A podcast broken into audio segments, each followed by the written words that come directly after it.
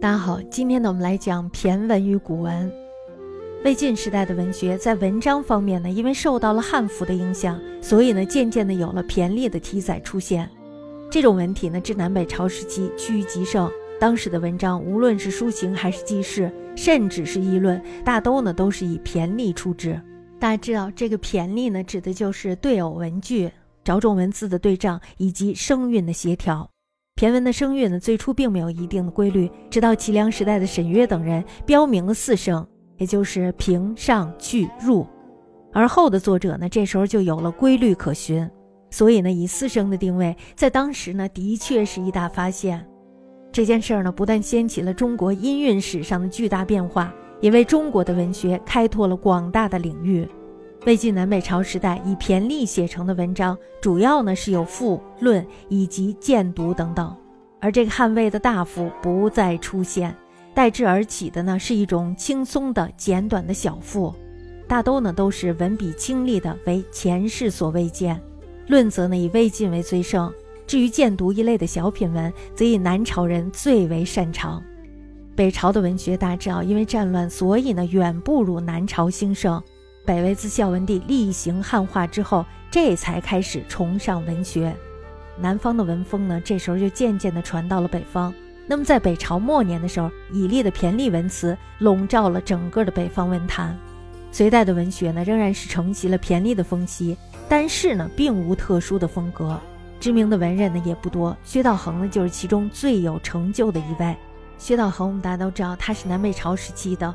那么他的诗呢，有人入思归，入春才七日，离家已二年。还有就是夏晚诗，流火烧西青，西影变层层，高天成远色，秋气入蝉声，这都是他的，大家可以看一下。唐代的文章呢，大体可以分为三期，第一期呢是由高祖到睿宗，就公元六百一十八年到公元七百一十二年，这段时间内呢，仍以骈为最为流行。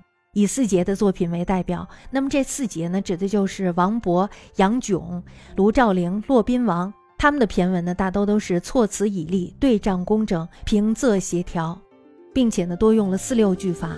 那么它的缺点呢，就是过于的堆砌，还有雕琢，有时呢，还特别的难懂。四人的作品呢，以王勃的《滕王阁序》，还有就是骆宾王的《讨武志檄》最为后世所流传。第二期呢是由玄宗到德宗，也就公元七百一十三年到八百零四年，可以说呢这是骈文转至古文的过渡。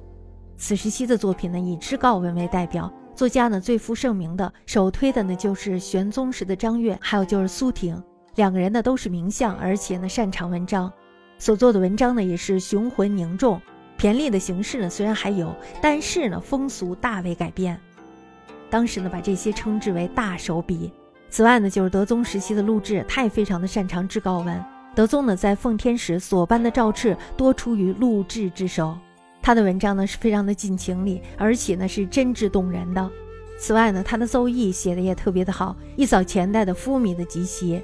那么第三期呢，是由顺宗到唐王，也就公元八百零五年到公元九百零七年，顺献二帝以后呢，这时候呢，古文就开始兴起了。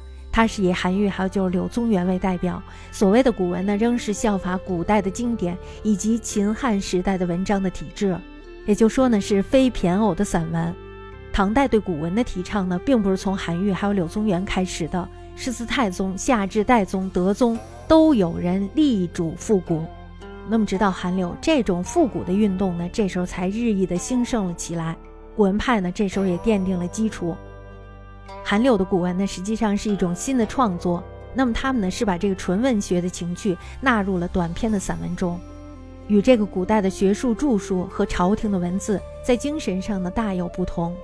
他们并没有自创许多的新体，比如说像赠序、杂记、杂说等等，内容呢都是凭借着作者的兴趣恣意发挥。他们的这种创作呢，为中国的文学开辟了一个新的园地。此外，他们又主张文本于道的说法，但是呢，从他们的作品并看不出其中有什么高深的道来。除了韩流以外呢，比如说像什么张籍、白居易以及韩愈的门人李敖、黄甫堤等等，都是以古文相上，一时间呢可以说是未成风气。韩柳的古文运动呢，只是一种开风气的举动，实际上呢，并没能取代骈文的地位。骈文呢，依然是兴盛不废。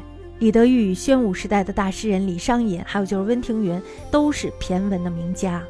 而当时政府的文告，还有就是朝臣的奏章，仍然多半都采用的是骈体。